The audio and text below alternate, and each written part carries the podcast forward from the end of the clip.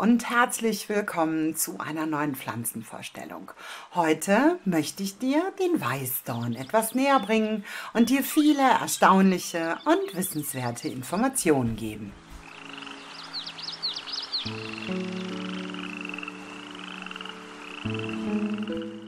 Der Weißdorn gehört zur Familie der Rosengewächse.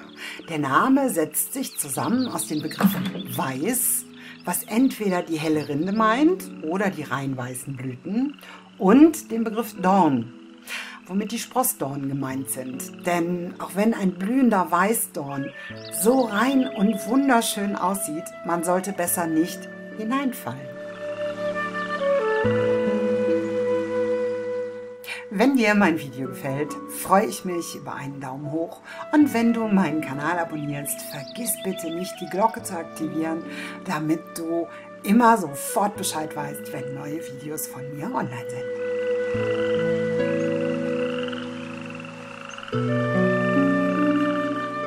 Wenn im Herbst die roten Beeren an den Sträuchern zu finden sind, dann lassen sich daraus leckere Marmeladen herstellen. Die enthaltenen Kerne sollte man besser vor dem Gelieren heraussieben, denn sie enthalten Blausäure wie so viele andere Pflanzen aus der Familie der Rosengewächse. Die Blätter schmecken in Alkohol eingelegt, auch sehr lecker.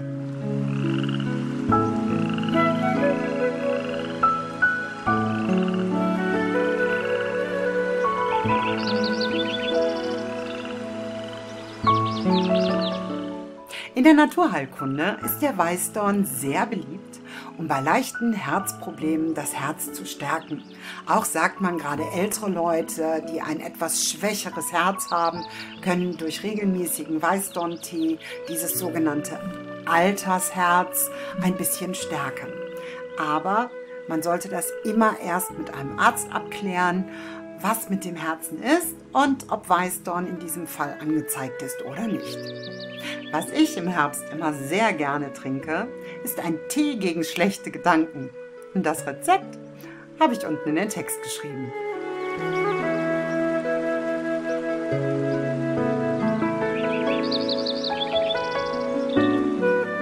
Ein kurzer Steckbrief. Der Weißdorn gehört zur Familie der Rosengewächse, den sogenannten Rosaceae. Wissenschaftlich heißt der Crataegus monohyna. Verwendet werden die Blüten, die Blätter und die Früchte. Inhaltsstoffe sind ätherisches Öl, Crataegus-Lacton, Phenolcarbonsäuren, Glycosid, Oxycantin und andere.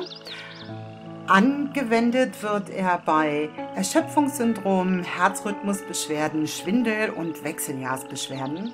Die Eigenschaften sind gefäßerweiternd, durchblutungsfördernd und beruhigend.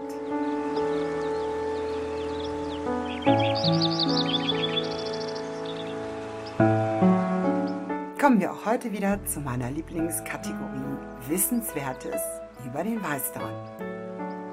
Weißdorn. Schwarzdorn. Wo ist ja eigentlich der Unterschied? Das ist eigentlich ganz einfach. Der Schwarzdorn oder auch Schlehe bildet dunkle Triebe aus. Das heißt, er hat eine dunkle bis fast schwarze Rinde, was ihm halt auch den Beinamen Schwarzdorn beigebracht hat oder eingebracht hat. Im Gegensatz dazu hat der Weißdorn eine helle Rinde. Und es gibt einen ganz tollen Tipp, wie man die gerade im Frühjahr, wenn sie ja beide weiße Blüten haben, gut auseinanderhalten kann. Denn der Weißdorn bildet zuerst seine grünen Blätter aus und dann die Blüten, währenddessen der Schwarzdorn, also die Schlehe, erst die Blüten bringt und dann die Blätter. Ist doch ganz einfach, oder?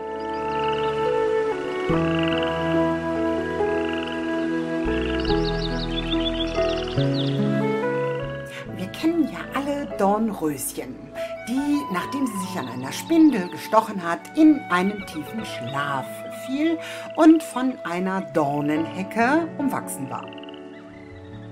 Man vermutet, dass die Dornenhecke nicht aus Rosen war oder es gab auch mal Vermutungen, dass es Brombeerhecke sein könnte.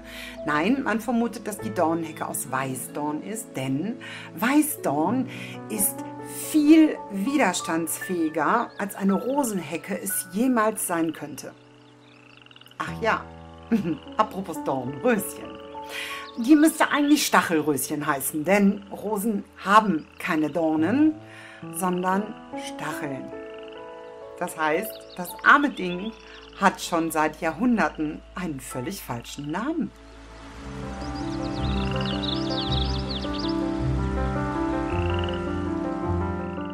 Die Kelten glaubten, dass unter einer Weißdornhecke nichts Negatives überleben kann. Und dann jeder war geschützt vor bösen Geistern. So ist es nicht verwunderlich, dass nach alten Legenden der große Magier Merlin irgendwo in Irland angeblich seit Hunderten von Jahren unter einem Weißdorn seinen ewigen Schlaf schläft.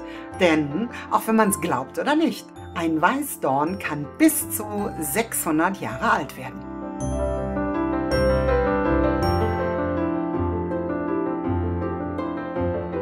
Der Glaube, dass einen der Weißdorn vor bösen Geistern und Krankheiten schützen konnte oder kann, geht so weit oder ging im Mittelalter so weit, dass man den Kranken einen Weißdornbogen band und diese entweder selber durchlaufen konnten oder wenn sie das nicht mehr konnten, dann mussten sie durchkriechen, um ihre Krankheit zu überwinden und wieder gesund zu werden.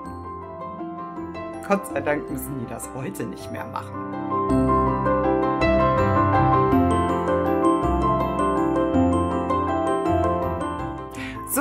Das war's für heute. Ich freue mich, dass du bis hierhin zugeschaut hast und wenn dir das Video gefallen hat, freue ich mich über einen Daumen hoch. Wenn dir der Kanal gefällt und du ihn abonnieren kannst, drück bitte unten auf den Abonniert-Button und denke immer daran, auch die Glocke zu aktivieren. Dann wirst du sofort informiert, wenn ein neues Video von mir online ist. Bis dahin wünsche ich dir eine schöne Woche. you